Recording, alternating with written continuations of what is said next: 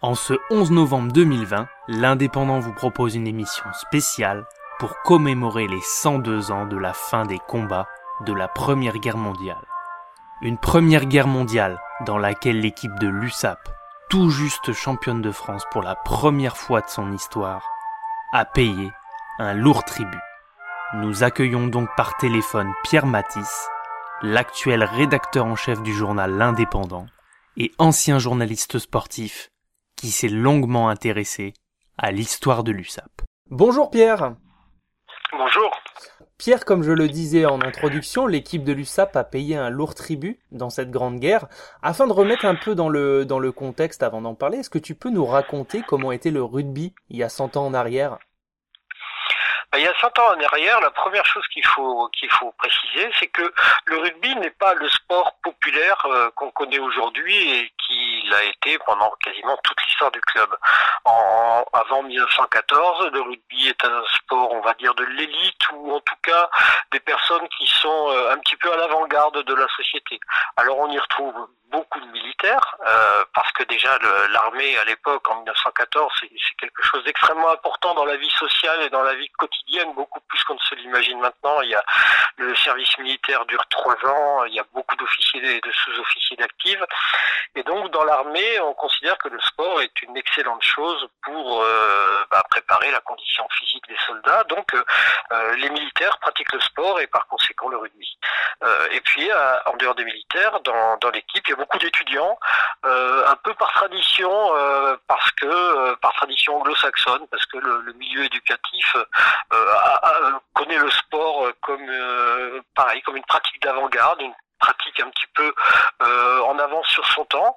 Et c'est pour ça aussi qu'on retrouve dans l'entourage du club euh, bah, des intellectuels comme, euh, comme Albert Bozil, qui est poète, et qui est journaliste, qui est écrivain, et qui chante les louanges et l'épopée du club dans un style extrêmement littéraire.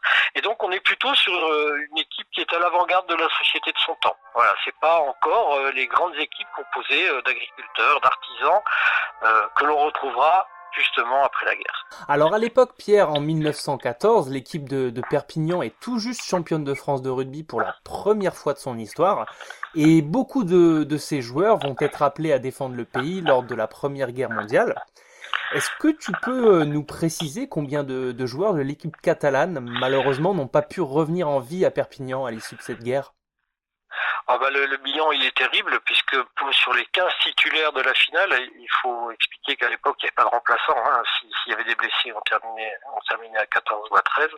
Donc sur les 15 titulaires de la finale de, de, de, 1914, euh, 7 sont morts au front. Euh, c'est un bilan euh, terrible hein, puisque c'est plus, mhm. plus de plus de la moitié. Et euh, il faut savoir que la, la victoire euh, de, de l'USAP en championnat de en championnat de France au mois de mai 1914 euh, l'USAP bat, bat Tarbes à Béziers 8 à 7. Et euh, c'est encore euh, le temps de l'insouciance, le temps de la fête. Et tous ces joueurs qui sont dans la force de l'âge et qui sont également très souvent militaires, il y en a, il y, en a également 7 qui sont militaires hein, dans le dans l'équipe qui joue, qui joue la finale. Tous ces joueurs sont évidemment envoyés au front et, et ils vont ils vont y décéder bah, très rapidement. Hein. On sait très bien que pendant la guerre de 14-18, la, la, les classes qui ont été euh, qui ont été appelées au début de la guerre sont celles qui ont subi les plus lourdes pertes. Euh, et donc en septembre 1915, euh, avec la mort de l'arrière Joseph Kouf, les sept joueurs mobilisés en 1914 ont été tués. Donc c'est effectivement le début des combats qui commencent trois mois seulement après la finale face au Stade Ocès Tarbé, hein, c'est ça? Oui, c'est ça. Oui. Les, les, les, deux premiers morts euh, interviennent. Euh, le premier mort intervient le, le 20 août 1914. Euh, c'est Robert Schuller. Il est, il est talonneur. lui, pour le coup, il est ni militaire ni étudiant. Hein, c'est un, c'est un artisan. Mhm. Et bah, il est tué. il est tué près de Rohrbach, c'est dans la Moselle.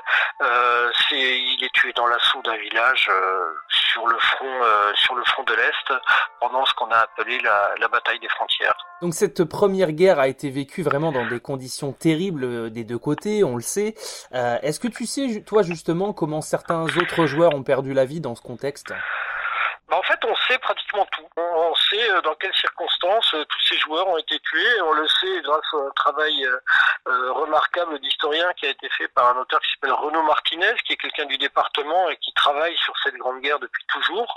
Et à travers les, les, les témoignages, les, les, journaux de marche des, des, unités, les lettres, etc., il a, il a reconstitué quasiment tous les combats auxquels ont pris part les Catalans, car il faut préciser, et c'est aussi une des raisons de l'ampleur des pertes, au début de la guerre, les, les, régiments sont constitués euh, régionalement. C'est-à-dire que par exemple le 53e régiment d'infanterie de Perpignan, bah, c'était euh, essentiellement des gens du département qui le peuplaient. Et, et quand le 53e attaque euh, le fameux village de Rohrbach en, le 20 août, en une demi-heure, il y a un millier de tués, blessés, disparus. Donc il faut bien comprendre qu'en une demi-heure, le 20 août 1914, il y a un millier d'habitants de, de, du département des Pyrénées-Orientales qui en en quelques minutes, euh, ont été tués au front ou disparus. Dans ce contexte de, de guerre et de bataille, on a perdu, euh, enfin Perpignan a perdu un de ses illustres joueurs qui est euh, Aimé Giral. Est-ce que toi tu, tu peux nous en parler un petit peu de, de la disparition de, de ce joueur? Oui, alors Aimé Giral, c'est un petit peu le héros de la victoire de 1914. Hein. C'est lui qui marque la transformation victorieuse. Il est jeune, il a 18 ans, il est fantasque, il est brillant, il, mhm. est beau et, euh, il, a, il alimente un petit peu euh, vraiment le, les poèmes d'Albert Bozzi, le, poète dont je parlais au début, euh, qui en fait un petit peu son idole, qui, mhm. qui, crée le mythe Aimé Giral.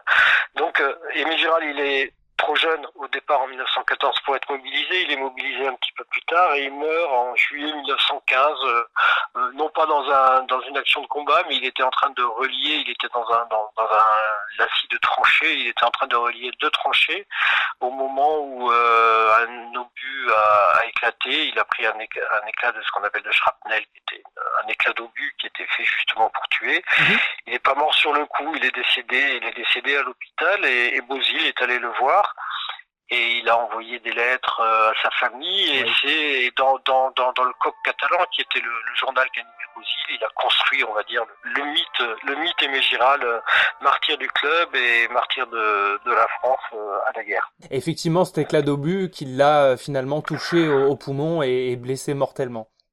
Voilà, exactement. Il, euh, il était. Euh, on a, on a gardé la photo hein, de, de, de, la tombe provisoire mhm. euh, qui avait été faite, au, qui avait été installée au front et qui, tombe provisoire Bozil avec la famille des Mégiral, rapatriant le corps dans les années 20, rapatriant le corps à Perpignan. Alors les circonstances effectivement étaient euh, atroces hein, de, de, ces morts durant cette grande guerre. Est-ce que toi tu peux nous, nous expliquer comment le, le, bilan de cette première guerre mondiale a changé le club dans les années qui ont suivi cette première guerre mondiale? Ah bah, Cette première guerre mondiale a profondément marqué le le club lui a, lui a légué bah, le, le, nom de son stade, la couleur de son maillot et, et même son nom. Euh, en 1919, donc quand euh, l'activité reprend, quand euh, les, les, les, membres du club décident de, de créer, de relancer le rugby à Perpignan, puisque le championnat s'était arrêté hein, pendant la guerre. Oui, bien sûr. Ils, ils décident d'appeler le club l'USP. Euh, remplaçant le A de ASP, Association sportive perpignanaise, par euh, Union sportive perpignanaise. Mhm. Et s'ils décident de créer le nom, euh, bah, c'est tout simplement parce qu'ils ils ont envie de marquer le coup, ils ont envie que l'équipe de l'ASP, championne de France 1914, qui a perdu tous ses hommes au front, reste unique dans l'histoire. et c'est une façon, voilà, c'est une façon de, et c'est une façon de, de, de graver l'ASP dans, dans, dans, dans le temps, dans l'éternité, on va dire.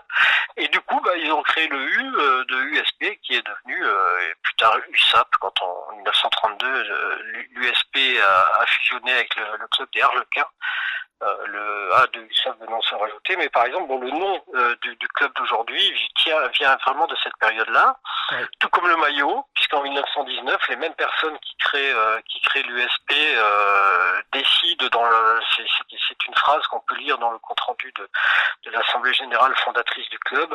Ils écrivent la couleur du maillot sera le bleu horizon. Le bleu horizon, c'était la couleur des, uniformes des poilus, donc évidemment le, le, fameux bleu bleu azur du, du, club catalan euh, vient, euh, vient de la couleur des uniformes de l'armée française pendant la guerre de 1914-1918. Et puis la troisième, le troisième héritage, c'est le nom du stade. Quand, quand un nouveau stade est construit et inauguré en 1940, donc c'est un stade qui, qui, était situé là où il est aujourd'hui, hein, sur les, sur les, dans acheté à un, monsieur Vergès qui était, qui était agriculteur, qui avait des terres agricoles là-bas au Vernet. Mhm. Donc quand ce nouveau stade est inauguré, bah, évidemment, on le, on le on l'appelle Stade Giral après une nouvelle campagne d'Albert Bozil assez importante pour justement euh, euh, que la mémoire de que la mémoire de ce joueur soit soit reste reste reste gravée. Donc euh, voilà, le, club a été profondément marqué par cette guerre et on peut le voir très facilement hein, quand on rentre à Giral sur sur sur la gauche. Il y a un monument, un petit monument avec la deux plaques avec le nom de tous les de tous ceux qui sont morts tous les membres du club qui sont morts pendant pendant cette guerre et d'ailleurs qui vont au-delà hein, des sept titulaires de la finale de 1914 puisqu'il y avait d'autres équipes, il y avait même un président euh, et un vice-président, euh, qui il y avait même un vice-président Jean Lafont qui a lui aussi donné le nom à un stade qui a été tué pendant cette guerre et euh, on peut prendre conscience un petit peu de de, de l'étendue de la de l'étendue de la saignée dans, dans, dans les rangs de, de cette équipe de rugby. Merci beaucoup Pierre pour ton éclairage sur ce sujet. Merci à toi. À bientôt. À bientôt. Au revoir. C'était notre émission spéciale commémorant l'armistice de 1918. Merci de l'avoir suivi. Retrouvez nos podcasts tous les jours sur l'indépendant.fr, nos réseaux sociaux et les plateformes de streaming.